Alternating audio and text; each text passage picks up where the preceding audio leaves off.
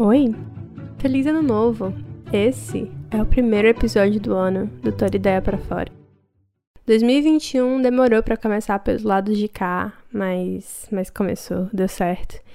Então, bem-vindos ao primeiro episódio do ano e ao oitavo episódio do blog sonoro Toda Ideia para Fora. Esse blog sonoro é um projeto no qual eu, Malani, tento não deixar as minhas ideias morrerem nos cantinhos, assim, que nem vegetal esquecido naquela gaveta da geladeira, sabe? Tento pegar elas, levar para tomar um sol e, com sorte, chegar até aí, até você e formar novas, novas conexões, novas ideias.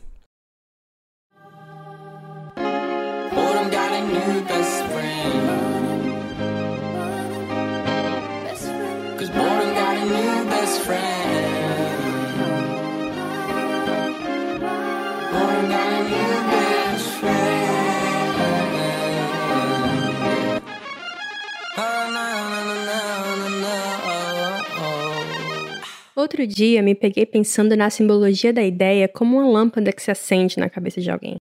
Primeiro, porque me perguntei se antes da eletricidade, da invenção da lâmpada, não haviam ideias.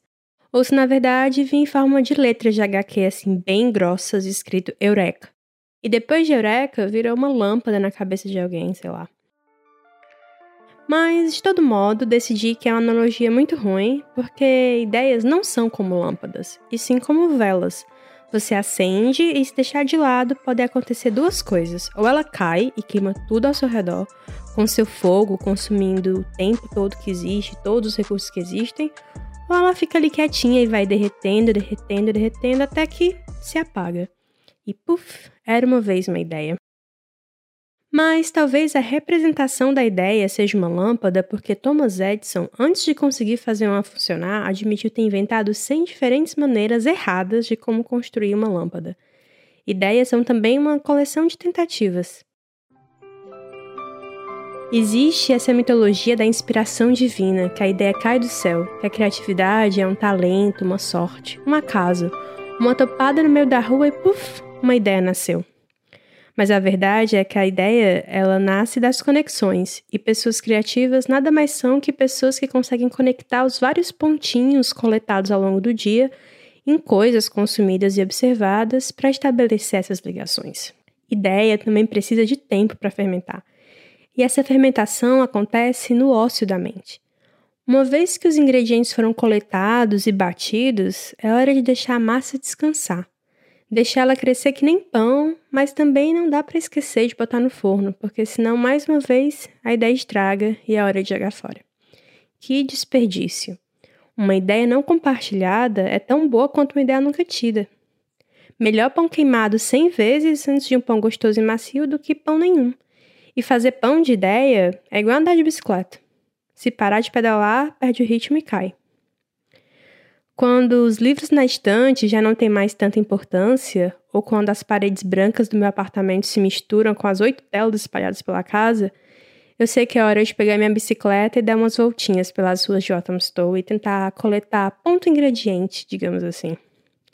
E aí é nessa que eu encontro uma plaquinha azul na parede que diz que foram nas ruas de Othamstow que também andou John Camp Starley, nascido na cidadezinha que ainda não havia sido engolida por Londres, em Walthamstow, é, é a ele atribuída a invenção da bicicleta moderna.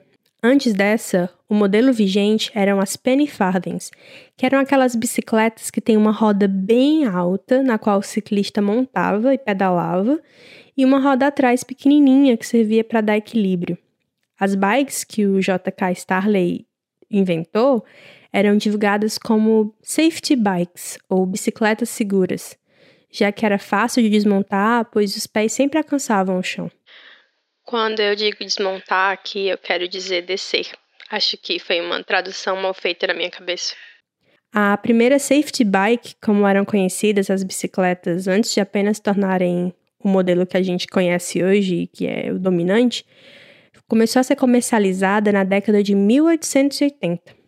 O Thomas Edison fez a sua primeira lâmpada sua primeira não, né? Sua centésima primeira lâmpada funcionar em 1879. Ainda na minha bicicleta, desço uma rua que dá na estação central. Na parede de frente tem grafitado em letras garrafais: This is E17. E17, ou E17, o, é o código postal da região. Não sei se os outros bairros são tão apegados quanto Walthamstow ao seu código postal, mas muito da identidade desse bairro gira em torno disso. As redes sociais são cheias de hashtags e perfis que fazem menção ao código postal. O sistema de código postal britânico também foi uma ideia muito boa. Desenvolvido na década de 50 em parceria entre o Royal Mail, que é tipo os Correios daqui, e a Universidade de Cambridge, tinha o intuito de facilitar a automatização das correspondências no depósito de distribuição dos correios, digamos assim, mas também de ser fácil de lembrar e ter opções bastante para cobrir cada rua com um código único. Ou seja, você poderia mandar uma carta apenas com o número da casa e o código postal, mas eles não gostam muito que você faça isso. Os pesquisadores, na época, descobriram que a memória de curta duração só armazena entre 5 e 7 pedaços de informação e optaram por um sistema de código postal que usasse letras e números por ser mais fácil de lembrar, no máximo entre 5 e 7, e assim também tendo mais permutações. A primeira parte do código indica a localidade e é composta por uma ou duas letras e um número. B para Birmingham, BN para Brighton, por exemplo. Normalmente, o centro da região é o número 1, ou seja, OX1 ou OX1 é o centro de Oxford. Depois vem o código da rua, que é um número mais duas letras. E17 vem de East, a região em Londres, e 17 o código dessa região. Em português ficaria tipo leste 17, e cá entre nós é um número que eu não gosto muito não. De acordo com o Royal Mail, 92% das pessoas sabem seu código postal de cor, em contraste com 77% que lembram a senha do cartão. 17% lembram do código postal de onde moraram 30 anos antes. Meu primeiro código postal daqui foi B47XE. E tem anos que eu não preciso dele, mas ainda não esqueci. Daqui a 22 anos eu volto para contar se ainda está registrado na memória.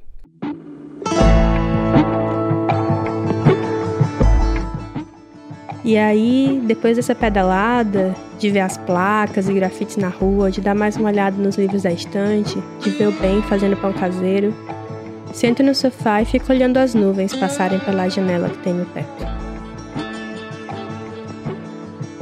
Eureka! Acho que tem um episódio novo.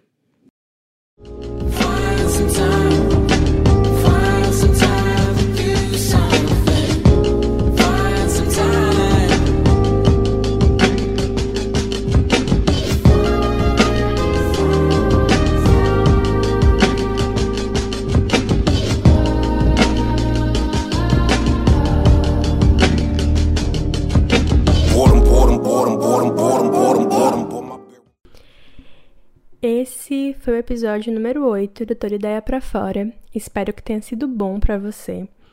Se você quiser acompanhar outras ideias sendo jogadas no mundo, você pode seguir no Instagram, arroba Toda Ideia para Fora. Se você quer trocar uma ideia, mas não curte muito rede social, tem um e-mail também, todaideaprafora.gmail.com. E normalmente, no finzinho dos episódios, eu tenho uma conversa sobre o processo criativo, sobre o processo de combater o perfeccionismo, que é a grande causa impulsionadora desse projeto. Mas eu resolvi agora que eu vou dividir eles em episódios separados. Então fica de olho no seu feed, onde quer que seja que você acompanhe o blog sonoro, que vai cair aí um episódio novo separado chamado Rascunho número 8 que aí a gente vai conversar um pouquinho mais sobre esse processo que eu acho muito importante de compartilhar. É isso, muito obrigada, um abraço.